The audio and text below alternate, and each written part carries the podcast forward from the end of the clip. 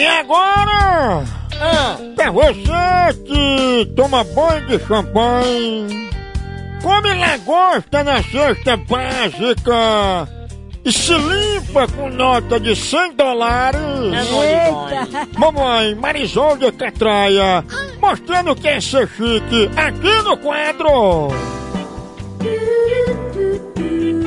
Mulheres podres de ricas.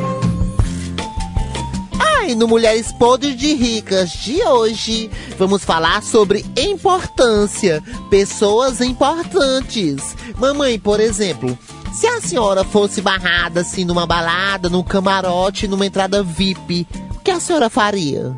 Eu esculambar, eu esculambar com ele, porque como é que vai barrar uma pessoa sem estar fazendo nada? Mas se fosse, a senhora faria alguma coisa ou diria alguma coisa? Eu, eu, dizer coisa com ele também, esculambar com ele. Tipo uma porca, velho. Tenha vergonha, seu cabra sem vergonha, seu segurança de araque.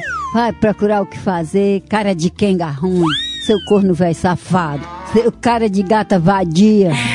Arrasou a senhora.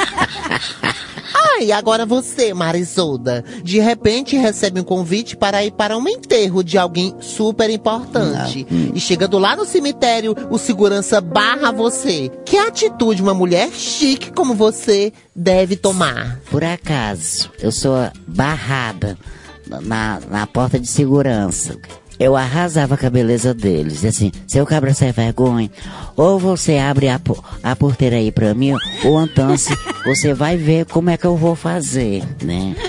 Mais depressa ligava pro o, a- o meu amigo da Secretaria da Fazenda e mandava prender ele. Tu já viu se- da Secretaria da Fazenda prender alguém? Eu sou Nossa Senhora, minha gente.